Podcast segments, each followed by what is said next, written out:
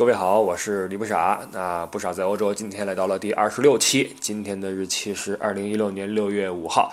呃，上个礼拜，嗯，包括再往前一点的时间呢，欧洲范围内普降春雨啊，都六月份了，五月底了。普降春雨，因为之前这个一直特别冷啊，呃，冰雹啊什么的，大风啊。最近开始天暖和了，那这个我知道国内已经很热了啊，现在这边白天也就是十七八度、二十度这个样子，呃，但是这个冷空气、热空气一对撞，就开始大范围的降雨。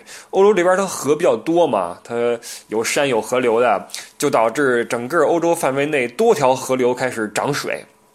那比如说，在海德堡的那条那条内卡河啊，在那个最美的那个石墩子桥旁桥畔，你看吧，已经基本上快到岸边了哈，已经把那个呃。呃，河岸边上的公路给没掉了，就剩下一个指示牌了，很可怕。你很难想象如此美的海德堡在今天还能慢到这个地步啊！平时你看那个内卡河又温顺又美丽，在那儿静静的流淌，没想到这个说涨就涨。呃，巴黎也是啊，也遭灾了，卢浮宫都关了，因为卢浮宫它是在地下嘛，塞纳河一涨就导致这个告急。呃，我看到一些，因为巴黎是个拍婚纱的圣地，很多人去那儿拍婚纱呀什么的哈，那婚纱已经没法拍了。在岸边那个河里边飘的，又是椅子，又是什么烂木头吧，反正就是很很奇怪。欧洲这边就是这样哈，嗯，时不时的就要来一出。之前呃，在易北河啊，德国东部的易北河曾经发过两次水，淹的是德累斯顿，也是一个历史文化名城，呃，还是有一些小灾的。但是呢，这个这边灾害一发生呢，我们。呃，看不到什么什么相关负责人第一时间什么赶到现场指挥什么抢险救灾，然后什么武警官兵上演一一一出什么什么爱与什么的什么什么进行曲什么就这个哈，电视里边是没有这种煽情的这种画面的，给你放了慢镜头什么的没有的，呃，就是该干嘛干嘛啊，该该这个迁移迁移，该怎么着怎么着，也有淹死人的也有啊，包括前一阵还有还有被雷劈的哈，呃，一个球场上边。一波人正踢球呢，咔一个雷下来哈，然后震翻好几个。欧洲这边就是这样，它这个小灾小难还是有一些的，虽然不比美国啊，美国美国有一个龙卷风的一个走廊嘛，每年都要刮点什么这种龙卷风。欧洲这边你平平时风和日丽，呃，气候宜人，但时不时的也来个闪电呀、涨水啊等等。好，呃，说正事儿啊，这一期咱们聊这个跟吃有关的话题，就是人在欧洲的时候想吃中餐可咋整？这是一个比较头疼的事情啊。嗯，这个话题要先从咱们中餐说起了啊，因为我们知道，呃，随着我们嗯走出国门的机会增多，我们会发现，任何一个有华人的地方就会有中餐。而世世界上有没有哪个地方是没有华人的啊？咱们华人的这个生存能力是非常的强，呃，见缝插针啊，哪儿都能去。然后呢，在哪儿，不论是多么恶劣的环境，怎么怎么着，都能够活下来。所以这个这个中餐就成为了遍布全球的一个一个现象级的东西啊。那么在国外，尤其在欧洲，想吃中餐当然并不是很难，但是呢，我们。先从中餐的这个呃历史来说啊，因为这个它肯定是随着我们中国人向外迁徙而传到世界各地的。那这里边就有一个时间的问题。你比如说美国的中餐，首先美国的华人是基本上是最多的啊，不论是哪个国家，美国的华人是最多的，那中餐馆也是最多的。而而且美国的华人有一个特点，就是他去的早啊，在这个呃一八五几年，这个旧金山那边淘金热的时候，就去了很多劳工。去那边干活也好，什么什么也好，慢慢的就留下来，然后开始炒菜之类的。那欧洲这边就晚一些啊，你比如说像像像像这个法国呀，像这个荷兰呀，都是在这个一九一几一九一零吧，差不多那个时候开始这个有大批的华人去正式的安顿下来，因为呃一战嘛，我们中国也是一战的一个。一个间接的胜利者，因为我们也用一种独特的方式参与了一战。我们是输出劳工啊，很多的这个呃西方的这个强国从我们中国招了劳工去后方从事生产，呃当时也签了协议啊，说这个中国的劳工是不会上前线的呀，等等哈。但是实际上打起来后来也不管不顾了哈，经常把中国劳工推到一个危险的位置上去。虽然很少说扛枪冲锋，那是没有的。呃，一战之后很多人就留下来了啊，这个呃法国也好，荷兰也好啊。这两个国家的华人还是很多的啊，还是很多的，都留下来。意意大利就更别提了，意大利的华人更多啊，这个都是这个。呃，怎么说呢？因为意大利它这国家倒霉在它是一圈海岸线嘛，所以这个船过去就就容易一些。我们知道以前曾经有过这个难民潮啊，也不是难民吧，或者说偷渡潮啊，偷渡潮就是说这个在某些国家啊，人可能活着比较呃没没意思了，我们出去闯一闯吧，于是就跑去这些强国。那意大利就首当其冲，那全是海岸线吧，我做个集集装箱过去就方便一些。我们在那个难民那期有说过啊，这个。关于难民的种种，那意大利所以华人就很多。意大利的华人今天有二十万人，应该是啊，二十万人。你想想，这是这是什么什么数量？在这个荷兰，荷兰大约。华人应该也有个十万这个这个数据，但是德国只有八万华人。德国是一个，它不是一个殖民国家啊，它呃，换句话说，它也不是个移民国家，它的这个外来的这个人就来的比较晚吧。这么说，它殖民地就少嘛，所以是来的人就晚。包括华人来德国的话，以前是很少的啊，都是大批量的来，差不多一九九几年才开始。大批量的来德国，之前就特别特别少，都是一些访问的公派的学者之类的，就是少数了哈。一般商人这种或者讨生活的人是没有来德国的啊，都是在沿海意大利一住啊，那地方跟中国又像啊，没什么规矩，乱七八糟，就就下来了。包括法国、荷兰，所以在德国，德国八千万人口。华人也就才八万人左右啊，也就是十万人。那你想跟荷兰差不多，荷兰人口也就是德国八分之一，所以你你你就知道这个华人的密度在德国是很少的。那在这个意大利呀。在荷兰啊，就非常多，就导致这些国家是有这个唐人街的，包括比利时也是哈，有唐人街的。这个因为华人在那个到了一个城市之后，首先要聚集在火车站附近嘛，因为自自自己也出门也不方便，对吧？出了下了火车站去哪儿啊？往旁边一蹲，所以这个很多华唐人街啊是在这个火车站附近，比如说安特卫普也好，或者什么也好，都在这个地方。那聚聚集下来之后，总得生存吧？我们要不然去给人扛包，要不然有点手艺的，我们给你炒个菜吧，因为。这咱们中国人也，你说当时那些劳工出来，他也没什么特殊的技能，对吧？就是干活扛大包嘛。那你你扛不动了，你就炒炒菜，给人家做个饭之类的。因为中餐，呃，咱们这个饮食文化还是比较的悠久的啊。说到吃的话，大家自己都有有数啊。中餐呢，肯定是，呃，放到世界上，全世界任何一个国家都不会比当地的饮食要差。所以，这个这些劳工出来开始做做饭、炒菜，中餐成为了一个谋生的手段啊，而而不是事业。这是这是一个为什么中餐它这个发展的并不是很高大上的一个原因。很多人会思考一个问题，就是为什么国外的中餐这么多，但是呢？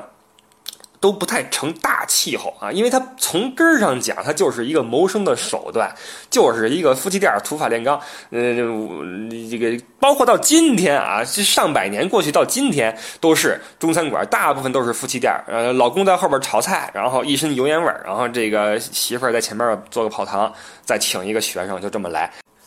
那到了今天，这个开一个中餐馆儿肯定就没有谋生那么惨了啊！都是你要有一定的产业，你想挣点钱的话，开个开个餐馆，在这边吃中餐有一个或者有几个苦恼啊。那首先就是这个口味是很奇怪的，因为这个。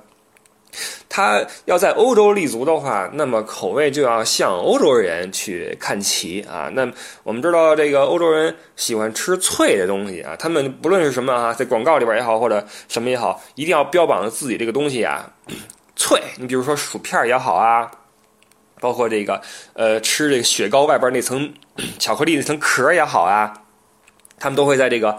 广告特效中加入你咬的那那一下，咔啦啦咔啦咔啦咔啦，就这这这么一个大的声音，表示我这玩意儿够脆。他们喜欢吃脆的玩意儿，所以这个油炸的东西在这边特别受欢迎。什么东西都是炸啊，炸一切，炸什么香蕉啊，什么炸蔬菜。你在在中国你从来没吃过炸香蕉，我相信啊。这边什么炸香蕉、炸蔬菜、炸什么鸡胸脯、鸭胸脯，就那肉啊是炸炸完之后哈，梆梆梆切成块之后，然后往那个。饭上面一码，配点什么豆芽菜什么的，就给你端上来。而且欧洲人喜欢吃那个吃那个甜酸啊，所以这个这个各种，比如说古老肉就是一个经典菜，它又是炸出来的很脆，哎，又是甜酸口，所以就老外就喜欢吃。包括因为靠近他们的口味，就诞生了很多呃奇怪的一些菜。你比如说北京汤啊，在 在美国我不知道啊，在在欧洲很多餐厅你能找到北京汤这么一个玩意儿。一开始我还奇怪，我说哟，我说这个北京这汤是什么东西啊？我一一点你就知道，其实就是一碗酸辣汤，而且做的还很奇怪，就是那种里边放的是什么呢？那种。炖炖高汤那个鸡肉啊，最后不是柴了吗？梆梆梆切成切成肉末，配上点木耳，配上点笋啊。这个对于外国人来说，豆芽菜和笋代表着东方，你知道，所以在这边炒菜的话，一定要放那个笋和豆芽。那尤其那笋啊，是那种罐头里边的那种，因为这没有鲜笋嘛，罐头里边那种泡出来的笋，那个味儿啊，哎呀，那那个那个那种化学物制品的味道啊。当然，我不是说它有毒啊。只不过那个味道很奇怪，是腐竹还是什么笋呢？就那笋片啊，就那把那笋片切成末，木耳切成末，鸡肉切成末，然后打点鸡蛋，配点什么番茄酱，跟那个咕嘟咕嘟一搅和，就出来了一碗北京汤。哎呦，还好多人还还点哈，因为外国人吃饭他不像咱们哈，一点就是咱们是分凉菜和热菜，对吧？他们是分道的哈，先来个前餐，再来个主菜，再来个甜点，这是一个。呃，所谓的大餐吧，啊，就吃的比较好的就是这样。那他们在前餐的时候，一般都要点个汤，开胃汤啊。那这时候就可能要点个北京汤，那又酸，那辣是基本上不辣的。欧洲人吃不了辣，吃不了辣，那个酸，然后喝完之后倍儿美啊，觉得这个特别高级。还有一种汤叫做 one tan 汤啊，one tan soup，在在德国实际就是馄饨汤。这个这里边有一个地方要说明是什么呢？很多这个欧洲的。呃，中餐里边的这个菜名啊，它因为来这边的都是一些我国的一些呃南方沿海地带的一些这个侨民啊，因为那边出海方便嘛，你不论是去美国、去欧洲，都是都是这个江浙一带啊、福建啊、两广啊这一片的人，就他们出来之后，按照自己的这个对菜的这个叫法，生生的给翻译过去。让这个外国人就这么叫这个名字。你比如说万坦就是这个青田话里边的馄饨，如果没搞错的话啊，这个欧洲很多很多餐馆都是浙江青田人开的，卡天啊这个地方卡天人开的。全都是这个说青田话，那那这这个语言是很很很很神奇的一一一个语言啊！你跟一个青田人在一起，你待五年待十年，你照样学不会这个青田话，简直就是比日语还难，在我看来啊！日语我还会个亚美呆，对吧？青田我就会一个卡天，呃，外卖叫瓦妈啊，馄饨叫晚餐，我不知道是怎么回事啊！反正这个很多这边的菜，包括什么炒杂菜叫 chop s u e 我不知道这个词是哪儿来的，很多很奇怪的菜名你就知道这个欧洲人美不滋儿吃的这中餐，实际上就是很奇怪的玩意儿。北京汤啊，什么炸什么鸡胸脯炒，炒不是炸蔬菜，拿那个面面糊一裹，往油锅里一扔啊，然后捞出来给你吃。你说这东西，对吧？他们欧洲人吃的挺。挺美的哈，还有很多类似的，包括说小春卷哈。作为前餐来说，欧洲人特别喜欢吃那个小春卷就是那种，嗯，有超市有卖的，一大盒子哈，一个一个小春卷里边是一些小菜丝儿，扔进去一炸，炸出来四个给你，一般是卖个两块多欧元，你不便宜哈，然后给你端上去作为嗯前餐，那。餐后呢，主菜先不提了。餐后呢，是一些什么炸香蕉啊，什么要不来一个什么小烧酒，什么竹叶青的小烧酒啊，等等的。这样，我听说在美国还有叫什么左宗棠鸡的这么个玩意儿啊，左宗棠鸡，还有什么李鸿章什么什么炒杂碎啊，什么东西，就是更加是以前那个，那就是你知道，是清朝那时候人出来的时候 起的名字，肯定就是这个原因啊，就是根据呃。把中餐文化带出去的这波人，他们自己的这个本土的语言、本土的文化衍生出来的这这些菜名，现在在欧洲遍地开花。所以现在很多欧洲人说这个我要喝北京汤，你就你来之后你就不用觉得奇怪了，就是酸辣汤啊。一个是口味，他会刻意的向这个西方人的口味靠拢，包括名字都变了。还有一个就是这边的餐厅的中餐餐厅啊，厨师这个水平就良莠不齐了，因为这个厨子哈。你，肯定是一个餐厅的一个呃一个灵魂，对吧？你厨子不行，什么都白搭。那在这边的中餐厅的厨师，呃，最开始基本上都是这个老板啊，比如说这个夫妻店嘛，老板这个叼根烟在后边请一个油锅啊，油锅专门管炸蔬菜、炸香蕉、什么 炸什么鸡胸脯。老板呢就炒菜、颠勺子。这边炒中餐很简单，刚才说了啊，这个基本上就是豆芽菜、笋，然后什么西兰花。有这三样之后，你就敢。你就敢开餐馆了，你知道吗？你剩下的就是炒，你切点什么猪肉片，切点牛肉片，切点鸡肉片，反正就是杂菜炒牛肉，杂菜炒鸡肉，杂菜炒什么，然后都是放酱油，放什么盐，咣咣一一一一颠勺子就出去了。啊，这是最基本、最最糊弄事儿的一种中餐的形式。你就这样，就德国人就吃，你知道吗？欧洲人就吃，他们最喜欢吃的是什么呢？炒面条、炒米饭、炒米粉儿。没了啊！这吃来吃去最美的就是要个什么鸡肉炒面，要个牛肉炒面，吃的特别美。那对厨师就没有要求，对吧？就毫无要求，所以任何人都能做。稍微有点追求的，你可以。做的稍微正宗一些，但是你想象一下，嗯嗯，这个这个这个这个沿海一带的福建人出来，尤其那个第一代都是什么劳工难民什么的，你说他们能能做什么好吃的出来？我觉得也怀疑。当然，我不是说在贬低当地的饮食的这个，因为闽菜浙菜也是。呃，也是我们中国八大菜系之一啊。那地方是有美食的，但是你出来的人未必会做。再有一个，你出来的人，你比如说什么，呃，像当地的一些什么佛跳墙啊，什么这些东西，你在这边也不好做。什么豆皮儿啊，你不好做呀，对吧？没没那个料，所以你一个是巧妇难为无米炊，再一个厨师条件良莠不齐。那有一些厨师啊，因为这里的厨师，如果你请的话，如果你老板自己不炒了，你说我不行了，我干不动了，我请厨师吧。厨师是有这个劳务签证的啊，你不是说随便找一个就能弄出来，你通过劳务中介办一个出来，然后每一个厨师最长最长只能干三年啊，不，三年之后还能再延一年，也就是理论上是最长就四年，四年之后您就只能回国继续继续去继续您的。厨师生涯啊，那你在这边的话，也就是三年四年这个这个样子。那你这个餐馆的口味就要根据厨师来定，对吧？厨师炒得好，你就 OK；炒不好就不行。那很多餐馆他他为了便宜，他请一个帮厨出来，或者说专门做面点的，我让你去炒菜，或者做冷盘的，我让你去炒菜都可以，因为要求不高嘛。你你对自己餐厅要求也不高。那欧洲人他也不知道中餐是什么味道，所以很多餐厅就这么糊弄着啊，就就就就。就是酱油杂菜炒一切，就是这样的。再有一个就是，就算你厨师你请了一个 OK 的，请了一个还不错的啊，呃，你像以前我在餐厅打工的时候，就是啊，后边请了一个，他经历过 N 届厨师啊，其中有一个就是很有职业操守的，非常渴望能做一些这个复杂的菜出来，因为那是。正经的厨师学校毕业的，他跟那个帮厨不一样，请的帮厨成天就是跟那儿炒个菜就完了哈，他他没要求，我就是干这杂活的，你让我炒这主菜，我就够对得起你的了，对吧？那人家正规军就不一样了，正规军成天炒那点什么酱油炒面，就觉得很没成就感，特别希望能够有人点一些这个难度高点的，你知道吧？他这有一身武艺没副食，也是也是也是苦恼啊，也是苦恼。那就算你这个厨师不错。那还有一个就是，你这个餐厅想要进步的话，你需要有一个有人去管理，对吧？管理的话，包括你的呃服务的水准、服务的态度，包括你的菜式的更新呐、开发呀。在欧洲这些餐厅里面，当然了啊，这个好的是有的啊，精品的中餐是有的啊。我们先不提，先提大部分这种传统的中餐馆，绝大多数的中餐馆的老板是不会去搞研发的啊，因为欧洲人他也土。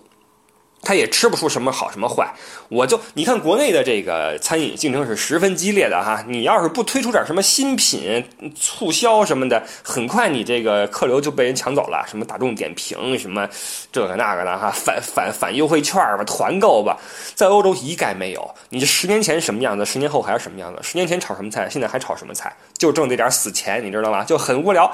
所以如这个这个就培养了很多人的惰性，他竞争不是。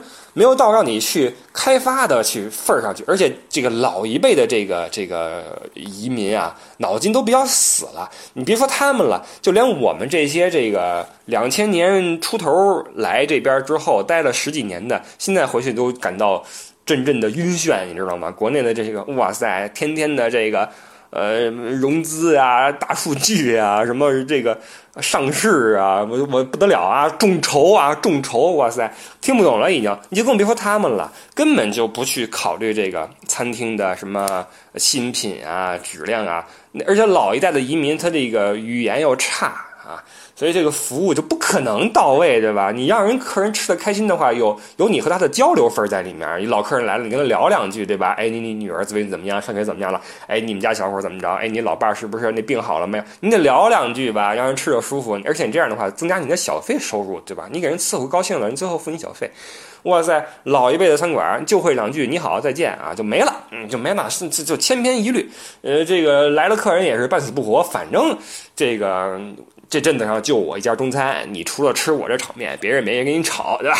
就就这么就就混着啊，就混着。所以现在这个很多国家啊，你像美国，我知道是有一些中餐连锁的啊，就什么 Panda Express 啊，什么东西啊？呃，包括一些欧洲也有一些连锁的中餐，但是都不是中国人开的了啊，都是一些什么泰国人呐，或者韩国人啊。在搞这些东西，因为是有一些灵活的商业头脑啊，中呃中餐的这个这个这个市场呢就不是太好，而且这个中餐的形象并不是很好啊，这里边就呃原因就比较多。刚才也说了，这个从业者的自身的文化修养是一方面，再有一个就是这个他的审美也不行啊。这边的中餐馆吧，就这种老派的餐馆啊，你进去一看就是装修是特别的。老气啊！这个门口打红灯笼，这是标配啊。红洞上面一层土啊，从来不点，就就脏的不行。进去之后，那地上就是黑咕隆咚的。反正这个地毯的话，就是明显这个，因为中餐它容易容易脏，它不像西餐，对吧？外国人吃饭也比较注意啊，不会掉哪儿都是。中餐的话，这汁儿啊，什么汤啊，你往地上一弄就不好办，都是酱油什么的，色儿还重。这也没办法啊，不是说咱们脏，也不是说他们不注意卫生，那地上就会灰蒙蒙的，黑黑黑压压的。然后这个进去之后，那家具也是，那不是家具了，那餐餐。桌餐餐椅哈，都是从因为欧洲有几个固定做这种呃餐具买卖的大的贸易公司啊，你从他那订的话，只有这么几款可以选择。那开这个公司的又都是那些老一辈出来的那些什么浙江啊、什么福建呀那批。淘出来的，你知道吗？所以他们对于一个现代的、整洁的、美就大方的餐厅是没有概念的，依旧在做着最老派的那种红木式的家具，死沉，你知道吗？红木家具，一个屏风上面一个玻璃，玻璃上面用磨砂给你磨上什么仙鹤呀、什么熊猫啊，嗯，这个一个桌子是特别特别沉那种厚重的，漆上了红漆的那种木头啊。然后那个天花板上也是哈，弄点什么竹子的画像啊，兽性啊，兽性一定要有福禄寿，偶尔还有百官功能哈。然后那个上面有一个那个那个蜡烛哈，那蜡烛还是那种灯泡似的，你知道吧？小红灯一亮，哎呦。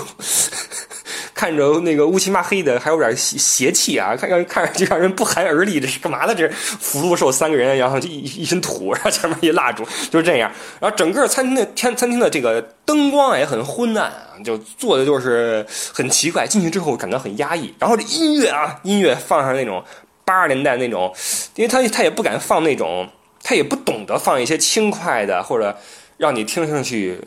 舒服的音乐，轻快的，让你促进食欲的哈，放那种老的邓丽君，邓丽君还算好的，你知道吗？放一些那种翻唱的盗版的那种，不知道哪儿的人出来唱一首那种，呃，比如说这个心太软啊，什么这个。呃，欠欠负债不行啊！什么这个什么什么，反正就八十年代那那些吧，什么那那那那批九十年代初期那些流行乐刚刚兴起来之后那些呃流行乐，他也不敢放原唱，原唱的话属于侵权啊，那就就放一些别人翻唱的，就更加的让人觉得。当然了，欧洲人也听不出来啊，他们也习惯了，反正进中餐馆就是这种靡靡之音。呃，一个女人唱着一些这个没调的歌曲，或者就是古筝啊，放古筝就算很很很很洋气了，你知道吧？放点古筝，然后进去之后昏暗的灯光，然后这个桌子很厚重啊，然后进去之后一股这个油味儿，然后这个服务生过来说你好，把那个东西递给你，然后你跟他聊天他也听不懂啊，然后点几个炒面炒饭，然后这个帮一递，就就这样，这是吃中餐，那它整体的形象就是不是很好，它。并没有与时俱进啊，与这个从业者的这个这个这个身份有关系吧。如果说现在的这现在的这些年轻人再去开中餐厅的话，就是另外一个。造型了啊。当然，我说的这些再重重重申一下啊，这是主流的中餐厅啊，并不是说那些。因为好的也有，你像在一些华人聚集的城市，在唐人街上面，这个这个好的餐餐厅也有。我说的这些是那种，嗯，在欧洲的村子里面或者镇上小城市里面的那种普遍中餐馆，它针对的不是中国的。食客，因为在这些小镇子里面也没有中国人，你知道吧？你就一家中国人，中国人开一中餐馆，然后去给这个外国人吃，所以他他们的理念，他们的这个目的就是让我们中国人同胞看了之后就觉得这这不是中餐，对吧？这是很奇怪的一种呃东西啊，就是炒面、炒饭什么的，就是就是这样。那好的也有，好的这个这个老一辈人开的也有哈，老一辈有一批这个香港来的，或者说这个广东那边的一些老师傅哈。可能确实是有一身的这个烹饪的技术的，来这边开的餐厅，哎，炒的那个菜是不一般哈，有什么呃抄手啊什么，但是我也一时想不起来啊，那个就是粤菜了啊，就是那个那个大家。我对吃不是很很很很很很行啊，所以一时想不起来这些菜名。我的意思就是，这些师傅们真正在做着自己所认可的中餐，给这个欧洲人也好，给中国人也好。但是这样的中餐馆的话，你在小地方是无法生存的哈。你如果在小地方，你开个什么面馆什么，那你就废了啊，你就死定了。你在这边创业也不容易哈。你这东西你必须得有华人作为一个基本的消费支持，所以你如果开这种正宗的餐厅。你要去那些华人聚集的城城市，你比如说像安特卫普、像阿姆斯特丹、像伦敦啊、曼彻斯特、像巴黎、米兰、像呃慕尼黑、柏林这样的城市，有大量的中国人聚集的，有这个几千上万人聚集的地方才 OK。那这这种地方你去吃这中餐的话，哎，就会看到许多非常好的菜的品质的餐厅啊，装修也没有那么老土了啊，就是一些。呃，正常的啊，或者说正常的，就是那种干干净净的桌子椅子，那墙上面，呃，没有那些什么大寿星了哈，大仙鹤什么的就没有了，就是正正经的，顶多挂个中国的字画吧，什么挂个什么，呃，这个这个平安什么东西哈，什么这种发财这种东西，呃，对，挂一些这种中文的字呀，或者那个扇子呀，有一些彰显中国文化的东西。在里面，因为这你很很可以理解哈，因为你你在异国开中餐的话，你就要体现一些文化特色，这个是很正常的。包括名字哈，名字是特别有意思一个事儿，就是你在欧洲去吃中餐馆的话，这个名字会你会发现就那么几种，你比如说呃皇朝啊，呃北京、上海、香港，比如北京楼、上海楼、香港楼，呃花园餐厅，呃什么王朝餐厅。呃，竹园，呃，或者什么熊猫，反正就是这么几个名字，就整个欧洲大陆全是这些名字。任何一个大城市，你都能找出一个王朝、一个花园、一个熊猫，什么一个什么，全都是一样的名字啊。因为中国啊，翡翠啊，还有翡翠，所以就中国这个这个能够代表中国特色的就这么些啊，就这么些，什么皇朝啊，或者说叫什么。呃，清叫什么秦，叫叫这个名字，你就让让让人觉得，哎，这是中餐馆啊，或者一看俩土灯笼，你就知道这是中餐馆，是这样子的。所以这个呃良莠不齐啊，你就知道什么样的餐馆是好的，什么样的是一般。一般开在这种大城市的，你一看里边很多中国人的，你就知道这是给咱们中国人开的餐厅。你去一些小镇子，也有什么 China Restaurant Panda，China Restaurant 什么。呃，Jade 就是翡翠餐厅什么的，你进去一看哈，几个呃这个本地的中年的夫妇在里面安安静静的吃的什么炸香蕉，你就知道这就不行啊。所以这种小餐厅啊，他们会开辟一种呃，哎，中餐的形象不好，还有一个原因是它做不做不高端，逼格不高啊，逼格不高。你比如说你在你在欧洲吃个什么日餐，吃个韩餐。那花销也不菲啊，一顿饭你得吃个三十差不多一个人啊，三十欧元啊。你吃中餐的话，哇塞，有一些中餐馆它可能是迫于竞争啊，或者说迫于一些或者为了增加这个收入吧，增加生意哈，它开展这个自助餐的形式。嗯，呃，在每周的比如说周末啊。铺上一个大摊子，什么什么各种的，从炸春卷、炸蔬菜到什么之后的提拉米苏、冰激凌，你随便吃啊。包括这个 各种炒菜，七八种炒菜，随便吃。甚至有火锅自助啊，火锅给你支上去，肉你随便拿随便吃，一个人就十几块钱，加上个饮料可能也就是不到二十。这就是因为在欧洲我没怎么见过有哪个餐厅要像中餐这样能搞出这种大型的自助让你随便吃的这种状态啊。中餐是极少有的这种让你随便吃的一个餐厅，所以在中中餐就代表着什么呢？味道还 OK，那价格很实惠，然后能吃饱啊。如果你去吃什么日餐的话，你你你吃饱的话，你就你就完了，你知道吗？一顿饭吃费三四十，这样韩餐也不便宜啊，包括泰餐也是啊。很多这种工人阶级哈，到了周末或者逢年过节啊，就一定要憋着去吃一顿中餐的自助餐。你知道这中餐自助餐丰盛到什么地步吗？十四块钱、十五块钱进去之后，哇，几十种菜你随便吃，包括边上有一个人给你专门烧烤，有一个。大的一个烧烤台子啊，你把生肉拿过去，他给你烧烤之后，烧完之后给你，你想吃多少吃多少。所以你看这种自助餐厅里边全都是这种德国的大胖子啊，巨胖无比的，走路都费劲那种，我都不知道他怎么从家挪到挪到餐馆里边去的。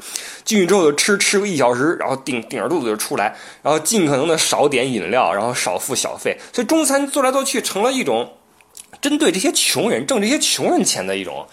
一种餐厅，一种餐饮就不是太好，因为中餐做起来是最复杂的。我们炒一个菜，你说日本的寿司多简单，对吧？切好之后端给你。那韩国的烤肉多简单，腌好之后一烤。中餐的话，几十种菜，各种的菜码，各种的调味料，师傅在后边挥汗如雨，对吧？你你这么复杂的一种菜系，然后做的这么好吃，结果却这么的价格这么低廉，我觉得这里边就不是很不是很好啊，因为我们。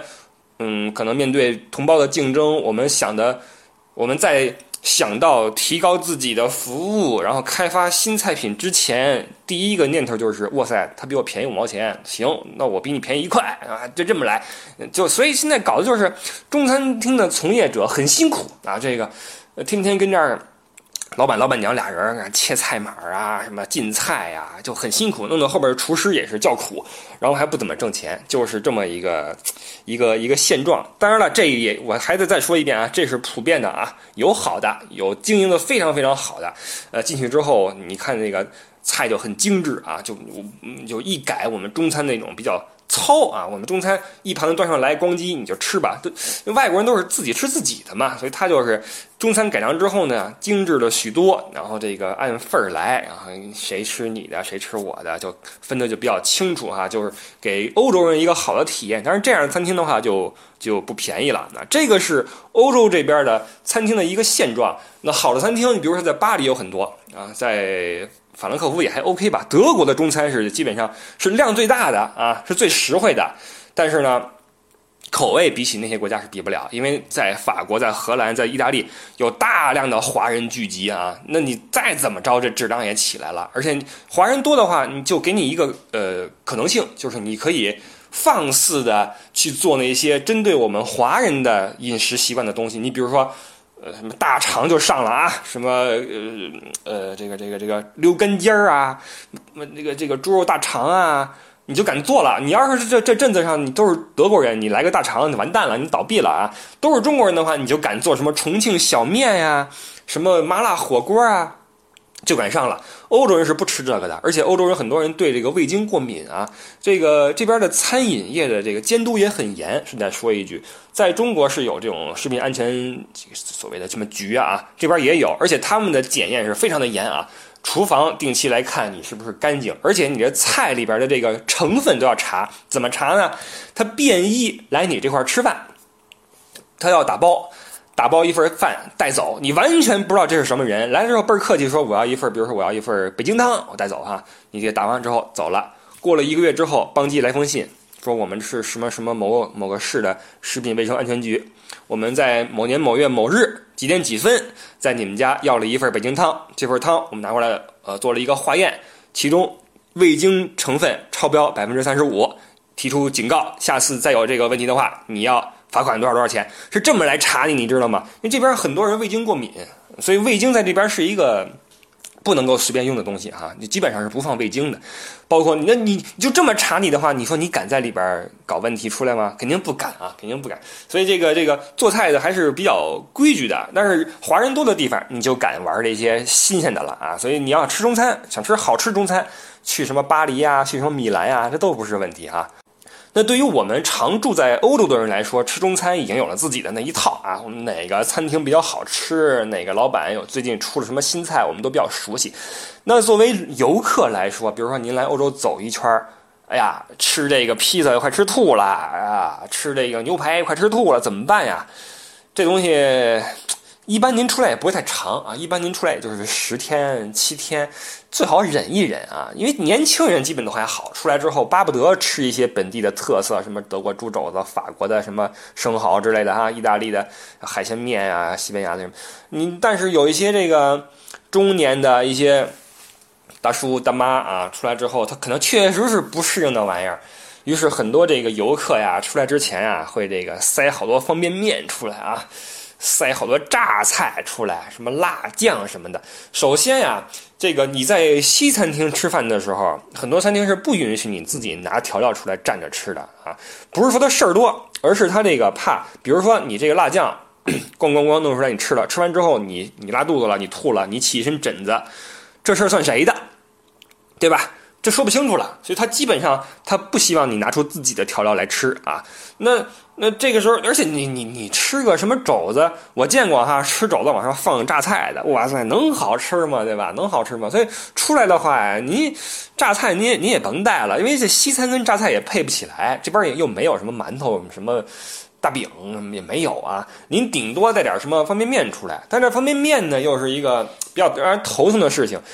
因为它汤汤水水比较多，所以这个咱们出来呀，说泡面的话呀，你在外边你泡不了，对吧？你只能晚上回屋回酒店去泡。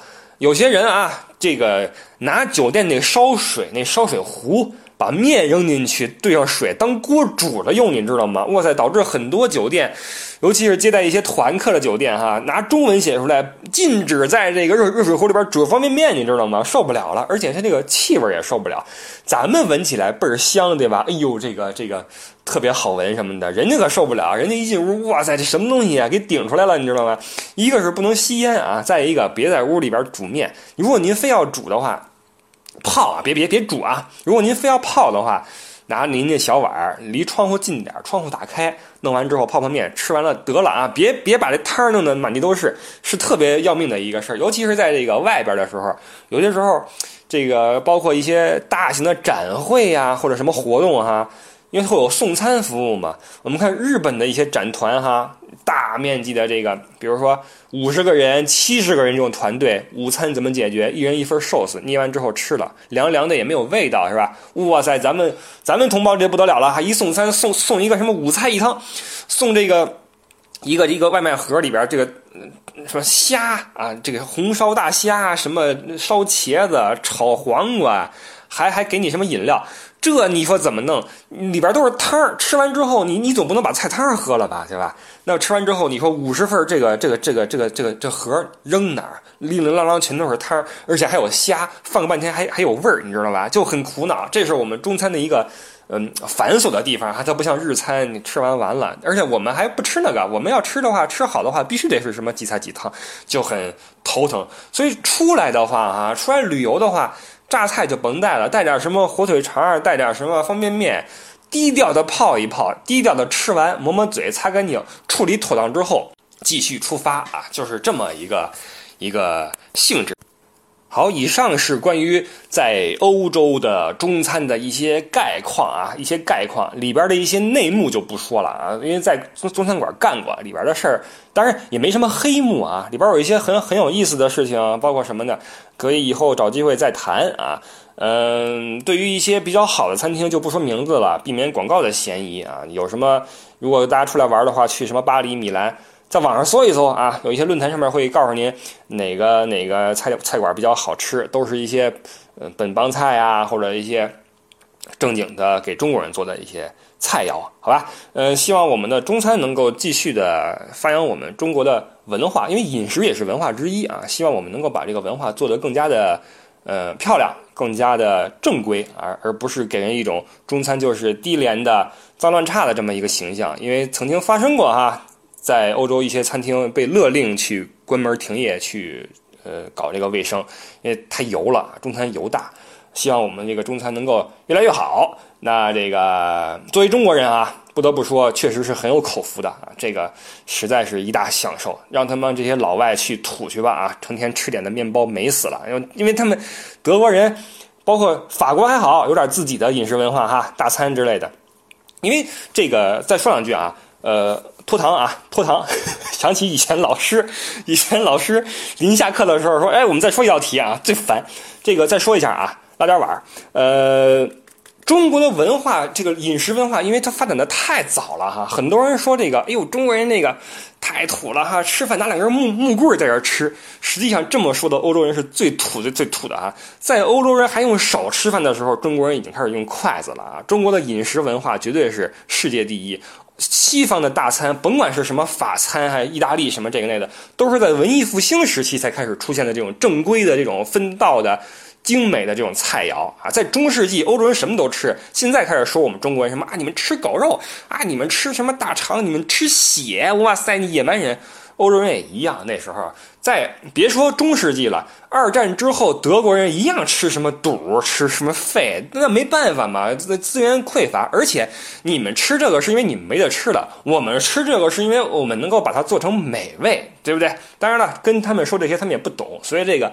嗯，咱们就不不与夏虫语冰了啊！说到有什么欧洲人来说啊，你们中国人吃什么狗肉，你就甭甭甭搭理他，土土著啊，一帮土著。欧洲人很多时候是很土很土的啊。一般一般人来说，这个有几个话题，你比如说这个一说什么。人权啊，一说什么狗肉，一说什么这那的，你就你就知道这人你就甭搭理他了。一般就是找事儿的，不是找事儿的也是个土鳖啊。真真要真了解中国的人都傻了，你知道吗？一一去中国，一吃中国那个餐厅的东西，哇塞，哪有什么炸香蕉啊？哇，你一一吃你就天天吃吧，吃死你，乐不思蜀，你知道吗？很多外国人去了中国再也不想回来了，光吃就迷死了。而且这么大的一个国家。饮食哪儿哪儿都不一样，北方南方不一样，各个省还不一样，简直啊！身为一个中国人，太幸福了。好了啊，不说了，我这个这期差不多了啊，我准备去吃大餐了。今天晚上我要吃红烧牛肉以及酸菜排骨味儿的方便面。好，我们这个这一期就到此结束吧。啊，这个下一期是什么时候？下一周日是六月十二号啊，六月十二号我们准时。再开始我们下一期的不傻在欧洲，我是李不傻。呃，互动的话可以上新浪微博艾特我一下，咱们一起来聊点什么这个那个。好，感谢您今天的收听啊，祝您下周愉快，我们下周见，拜拜。